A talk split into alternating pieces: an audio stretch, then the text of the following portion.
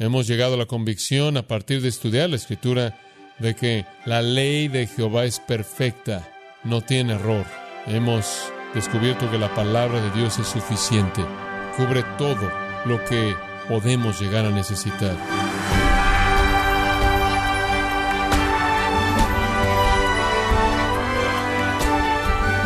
Le damos la bienvenida a esta edición de su programa Gracias a vosotros con el pastor John MacArthur. Un historiador dijo acerca de la predicación de John MacArthur, él reconoce en las escrituras la palabra de Dios, no es que sus palabras sean las interesantes, sino que la palabra de Dios tiene un interés superior, es por eso que lo escuchamos. ¿Y qué dice John MacArthur respecto al rol de la palabra de Dios en su ministerio? John cita las palabras de Martín Lutero, diciendo, Yo no hice nada, la palabra de Dios lo hizo todo. Le invitamos a que escuche este mensaje que da nombre a la serie La obra de la palabra, en gracia a vosotros. En 2 de Timoteo, capítulo 3 y en el versículo 14, leemos la palabra de Dios pero persiste tú en lo que has aprendido y te persuadiste, sabiendo de quién has aprendido, y que desde la niñez has sabido las sagradas escrituras, las cuales te pueden hacer sabio para la salvación por la fe que es en Cristo Jesús. Toda la escritura es inspirada por Dios y útil para enseñar, para redarguir, para corregir, para instruir en justicia, a fin de que el hombre de Dios sea perfecto, enteramente preparado para toda buena obra. Te encarezco delante de Dios y del Señor Jesucristo, que juzgará a los vivos y a los muertos en su manifestación y en su reino, que prediques la palabra, que instes a tiempo y fuera de tiempo, redarguye, reprende, exhorta con toda paciencia y doctrina. Permítanme detenerme ahí y decir que ese versículo 2 ha sido mi mandato de por vida, que prediques la palabra. Predica la palabra a tiempo y fuera de tiempo. Eso significa todo el tiempo. Y eso es lo que me he esforzado por hacer. Entonces quiero tomar algunas palabras de David del Salmo 138. Te daré gracias con todo mi corazón, cantaré alabanzas a ti, me postraré hacia tu templo santo, y te daré gracias por tu misericordia y tu verdad, porque tú has engrandecido tu nombre y tu palabra sobre todas las cosas. Dios ha exaltado su palabra al mismo nivel de su nombre. Cuando exaltamos su nombre, lo exaltamos a Él. La verdadera adoración es la exaltación de la palabra de Dios. Si se fuera a contar la historia de esta iglesia, realmente es la historia de la obra de la palabra de Dios mediante el Espíritu de Dios. Como Martín Lutero lo dijo, no hice nada, la palabra lo hizo todo. La escritura ha dominado los púlpitos y los salones de clases y las pláticas y los hogares y las vidas de esta congregación durante medio siglo. Y hemos experimentado la realidad de las palabras de Isaías. Porque como desciende de los cielos la lluvia y la nieve y no vuelve allá, sino que riega la tierra, y la hace germinar y producir, y da semilla al que siembra y pan al que come, así será mi palabra que sale de mi boca. No volverá a mi vacía, sino que hará lo que yo quiero y será prosperada en aquello para que la envíe. Cuán maravilloso es saber eso, que cuando proclamas la palabra de Dios, Dios ha predeterminado lo que hará con ella. Sabemos cuál es la obra de la palabra, como lo acabamos de leer. Produce salvación, produce santificación, produce crecimiento espiritual, llena el corazón de esperanza, llena de verdad la mente y la vida, capacita para vivir esa verdad. Como iglesia, hemos llegado a creer que la palabra de Dios es revelación divina. Toda la escritura es inspirada por Dios. Hemos llegado a creer que esa revelación fue colocada mediante las mentes de los escritores de la escritura, de tal manera que los hombres no escribieron sus propias ideas, sino que hombres santos fueron movidos por el Espíritu Santo a escribir la escritura. Hemos llegado a la convicción, a partir de estudiar la escritura, de que la ley de Jehová es perfecta, no tiene error, que como Proverbios 30 dice, toda palabra de Dios es limpia. Hemos llegado a la convicción de que tiene autoridad, como dice en Isaías 1, versículo 2, oíd cielos y oye, oh tierra, porque habla Jehová. Cuando Dios habla, escuchamos. Hemos descubierto que la palabra de Dios es suficiente. Cubre todo lo que podemos llegar a necesitar. Nunca podría cerrar este día sin leer esa revelación del Salmo 19, versículo 7. La ley de Jehová es perfecta que convierte el alma. El testimonio de Jehová es fiel, que hace sabio al sencillo. Los mandamientos de Jehová son rectos, que alegran el corazón. El precepto de Jehová es puro, que alumbra los ojos. El temor de Jehová es limpio, que permanece para siempre. Los juicios de Jehová son verdad, todos justos. Esa es la suficiencia de la Escritura. Hemos llegado a entender que la Biblia también es algo que define, inclusive determinante. El que es de Dios oye las palabras de Dios. Vosotros, por tanto, no las oís porque no sois de Dios. Aquellos que le pertenecen a Dios oyen la palabra de Dios, tienen hambre de ella. Aquellos que no tienen interés en ella no son de Dios. Hemos llegado a creer que la Biblia es clara, que, como el Salmo 119 dice, lámpara es a nuestros pies la palabra y lumbrera nuestro camino. Y hemos llegado a descubrir que la Biblia también en últimas satisface. Encontramos en ella lo que Juan dice, estas cosas os he escrito para que vuestro gozo sea completo.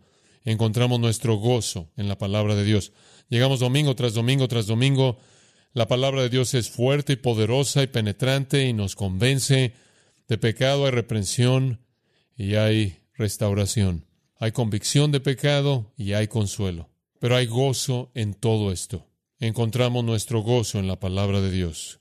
Podría desglosar cómo pensamos acerca de la palabra de Dios en cuatro términos simples. Reconocimiento, sabemos lo que significa. Convicción, creemos lo que dice. Sumisión, la obedecemos de manera dispuesta. Y la última, afecto, la amamos. Amamos la palabra de Dios. Salmo 1 dice, Bienaventurado el hombre que no anduvo en consejo de malos, ni estuvo en camino de pecadores, ni en silla de escarnecedores se ha sentado, sino que en la ley de Jehová está su delicia. Eso nos definiría a nosotros.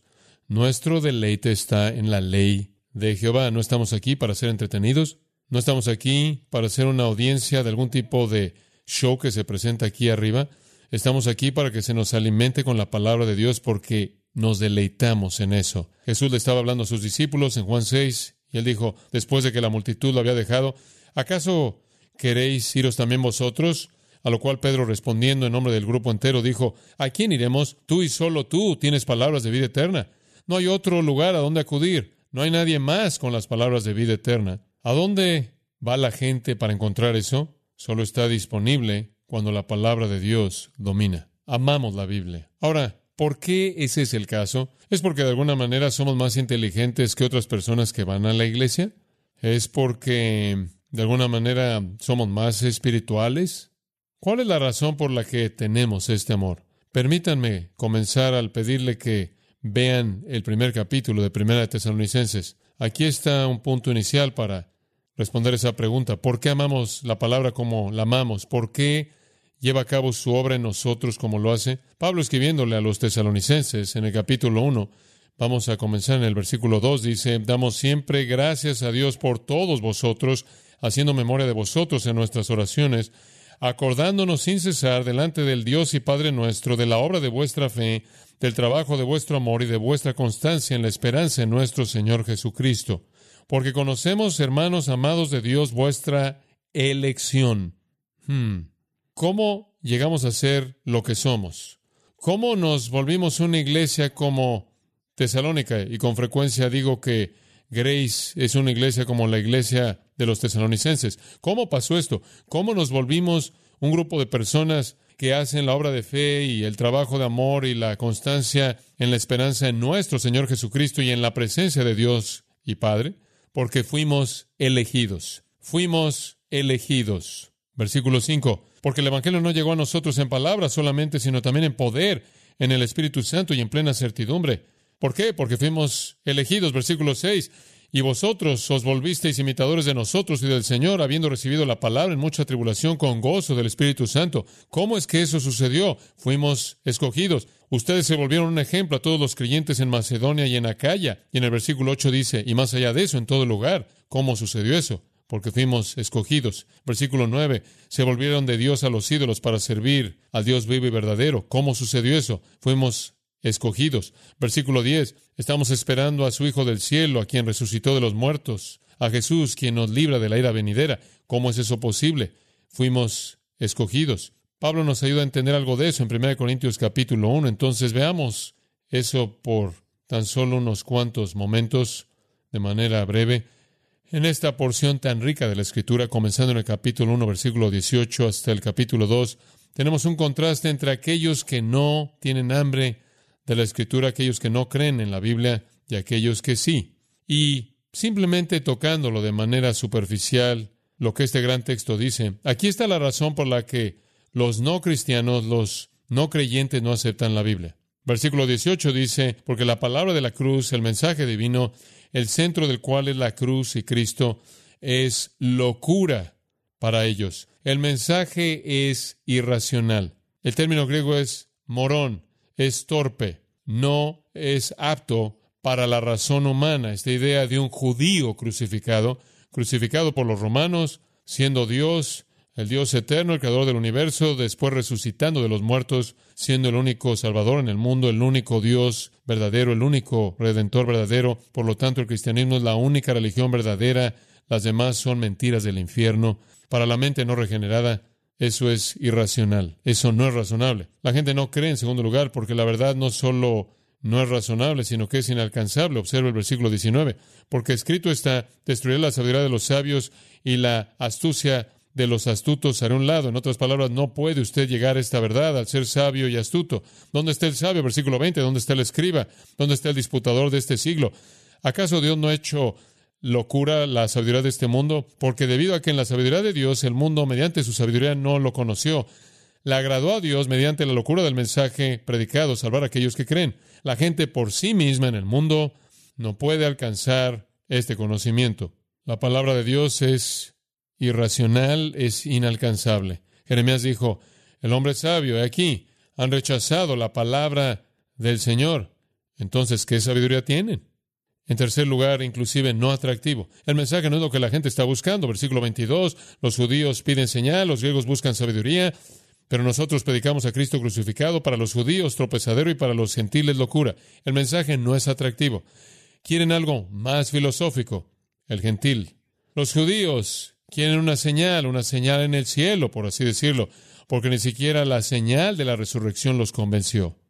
No ofrecemos señales. Y esta no es algún tipo de filosofía compleja, erudita, esotérica, que puede atraer a los intelectuales. No, este mensaje, este mensaje simple de la palabra de Dios, el tema de salvación y la persona primordial es Jesucristo en toda la escritura, esto es irracional, inalcanzable, esto también no es atractivo. Y después para añadir a la dificultad, sus promotores, nosotros, los cristianos, no somos sorprendentes. Observa el versículo 26. Pues mirad, hermanos, vuestra vocación o llamado, de nuevo un recordatorio de que somos salvos, porque fuimos llamados, fuimos escogidos, fuimos llamados, llamados por Dios. Ese es un llamado eficaz a la salvación.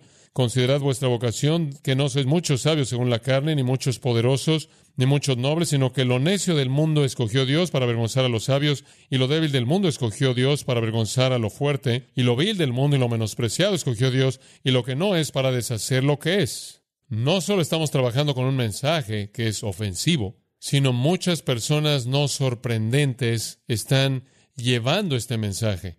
¿No habría sido mejor que Dios hubiera decidido traer a sí mismo a los eruditos, a la élite, a los bien conocidos, a los poderosos, los influyentes, los preparados, pero él no hizo eso. No muchos sabios, no muchos poderosos, no muchos nobles, no muchos tres veces. La mayoría de los creyentes no son impresionantes, no son sabios, no son poderosos, no son nobles, no tienen influencia. La mayoría de nosotros no tenemos poder. No noble significa nacidos en buena cuna. No nacimos en una familia de rango social. No tenemos rango social. Somos necios, no preparados, somos débiles, no influyentes, también somos lo vil. Versículo 28 dice vil, ¿qué significa eso? Vil significa es ajenos, significa no nacimientos, insignificantes, peor que eso. Somos las cosas que no son, lo que no es. Eso es del verbo eimi, ni siquiera existimos.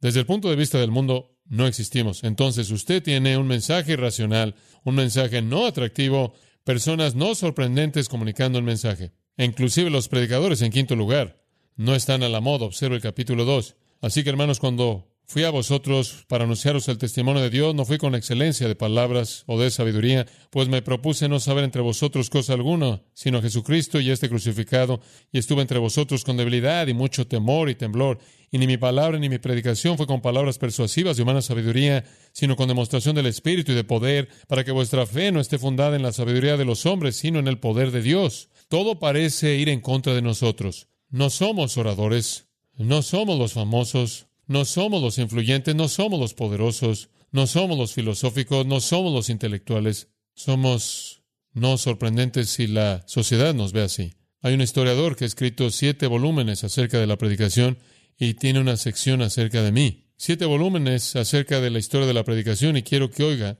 usted lo que él escribió de mí. Esta es una cita. La retórica de MacArthur está fuera de moda de manera total, pero quizás él sabe algo que el resto de nosotros no conocemos. ¿Por qué es que tantas personas escuchan a MacArthur? Este producto de todas las escuelas equivocadas. ¿Cómo él puede llenar una iglesia el domingo por la mañana en una época en la que la asistencia a la iglesia seriamente ha decrecido? Aquí está un predicador que no tiene nada de bueno en su personalidad, ni se ve atractivo, ni tiene carisma. Muchas gracias. Aquí hay un predicador que no nos ofrece nada manera de un paquete sofisticado milético. Nadie sugeriría que él es un maestro en el arte de la oratoria.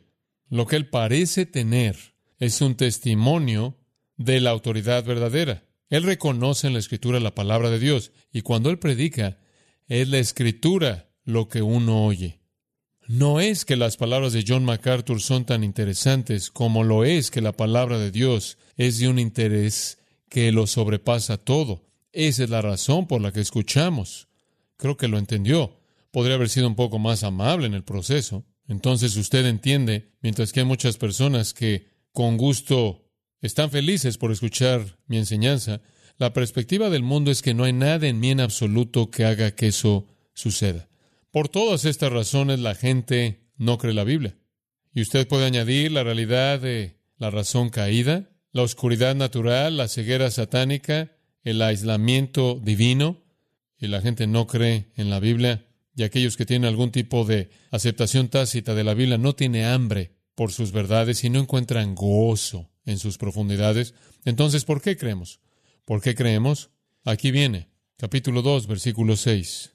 Sin embargo, hablamos sabiduría entre los que han alcanzado madurez. Aquí está la primera razón, porque somos maduros. ¿Qué significa esa palabra? Teleios, completo. ¿Por qué creemos?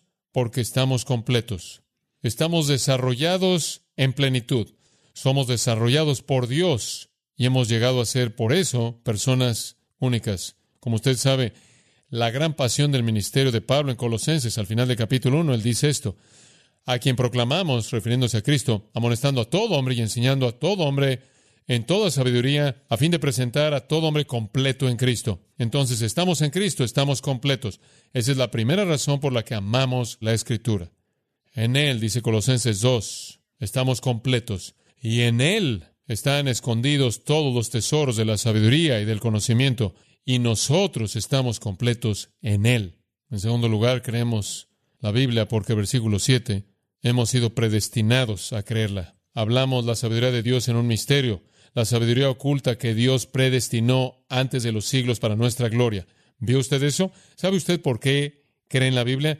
Porque Dios, antes de que el tiempo comenzara, predestinó que usted la creyera. Regrese al versículo 27 en el capítulo 1. Dios escogió. Dios escogió. Versículo 28. Dios escogió. Versículo 30. Mas por Él estáis vosotros en Cristo Jesús, el cual nos ha sido hecho por Dios sabiduría, justificación, santificación y redención. Es por lo que Él hizo, Él escogió, Él predestinó, Él llamó. Y Él escogió a un tipo específico de personas. Él escogió a lo necio, lo débil, lo vil, lo menospreciado, los que no son nadie, para que nadie se jacte delante de Dios. No creemos que porque somos más inteligentes que otras personas, creemos porque hemos sido hechos completos en Cristo, porque somos los predestinados y somos predestinados a la gloria eterna. La predestinación antes de que el tiempo comenzara tenía en mente la gloria eterna después de que el tiempo terminara. En tercer lugar, versículos 8 y 9, creemos porque lo amamos. En tercer lugar, versículos 8 y 9, porque lo amamos. Versículo 8, la sabiduría que ninguno de los príncipes de este siglo entendió, porque si lo hubieran entendido no habrían crucificado al Señor de gloria. Hicieron eso porque lo odiaban. Pero, como está escrito, cosas que ojo no ha visto ni oído ha oído, no son visibles mediante alguna metodología empírica. La verdad divina no puede ser conocida empíricamente y que no han entrado al corazón del hombre. La verdad divina no puede ser conocida de manera instintiva, intuitiva, internamente. No está disponible. Pero Dios la ha dado para aquellos, al final del versículo 9, que lo aman. Hemos sido hechos completos en Cristo, hemos sido predestinados para la gloria eterna. Nosotros lo amamos. Nosotros lo amamos a Él porque Él nos amó primero. Esa es la razón por la que creemos. En cuarto lugar, porque hemos recibido el Espíritu Santo, versículo 10. Pero Dios nos la reveló a nosotros por el Espíritu, porque el Espíritu todo lo escudriña, aún lo profundo de Dios. Porque ¿quién de los hombres sabe las cosas del hombre sino el Espíritu del hombre que está en él? Así tampoco nadie conoció las cosas de Dios sino el Espíritu de Dios. Y nosotros no hemos recibido el Espíritu del mundo, sino el Espíritu que proviene de Dios para que sepamos lo que Dios nos ha concedido. Lo cual también hablamos no con palabras enseñadas por sabiduría humana, sino con las que enseña el Espíritu, acomodando lo espiritual a lo espiritual. En todo versículo dice que somos enseñados por el Espíritu, somos enseñados por el Espíritu, somos enseñados por el Espíritu. Se nos ha dado al Espíritu Santo. Primera Juan 2 dice que Él es una unción que tenemos de Dios de tal manera que no necesitamos depender de la sabiduría humana. Pablo le dice a los Gálatas, fue el deseo del Señor. Le agradó al Señor revelar a su Hijo a mí. Y después Dios nos dio al Maestro de la verdad, el Espíritu Santo, para vivir en nosotros somos el templo del Espíritu Santo, Él vive en nosotros, el Espíritu de Cristo vive en nosotros. Esa es la razón por la que entendemos, esa es la razón por la que entendemos la Escritura. Él es el maestro de la verdad, el autor de la Escritura vive en nosotros y es el intérprete de lo que Él inspiró. En quinto lugar, Pablo dice, porque por lo tanto somos espirituales. Vea los versículos 14 y 15. Pero el hombre natural no percibe las cosas que son del Espíritu de Dios, porque para él son locura y no las puede entender porque se han de discernir espiritualmente. En cambio, el espiritual juzga todas las cosas, pero él no es juzgado de nadie.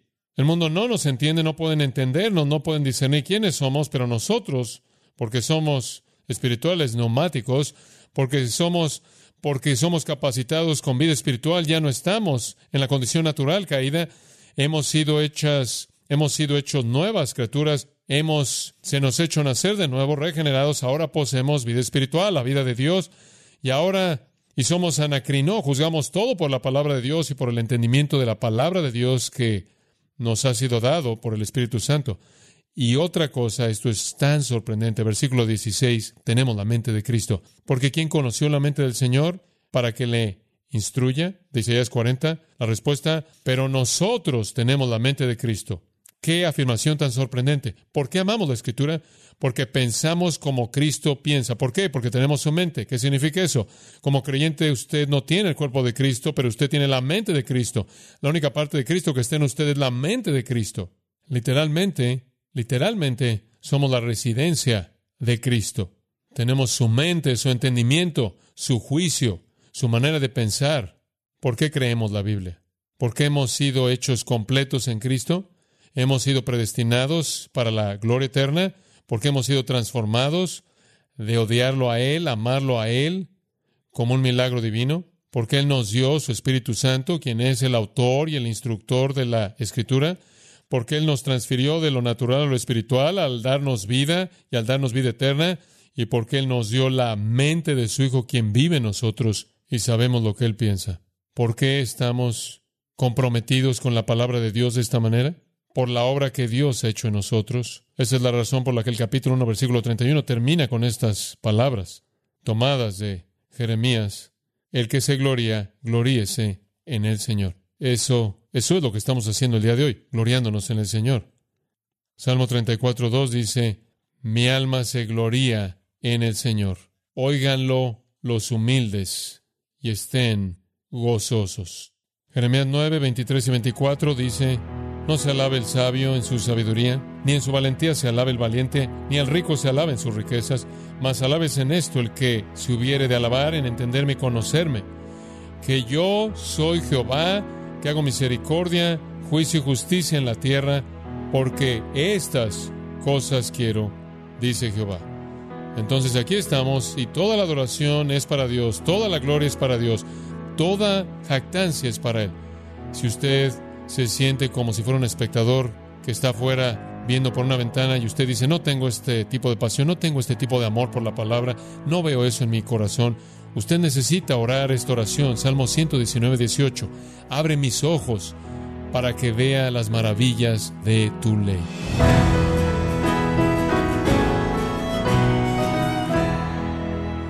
John MacArthur nos recordó que los cristianos reconocemos, creemos, nos sometemos y amamos la palabra de Dios.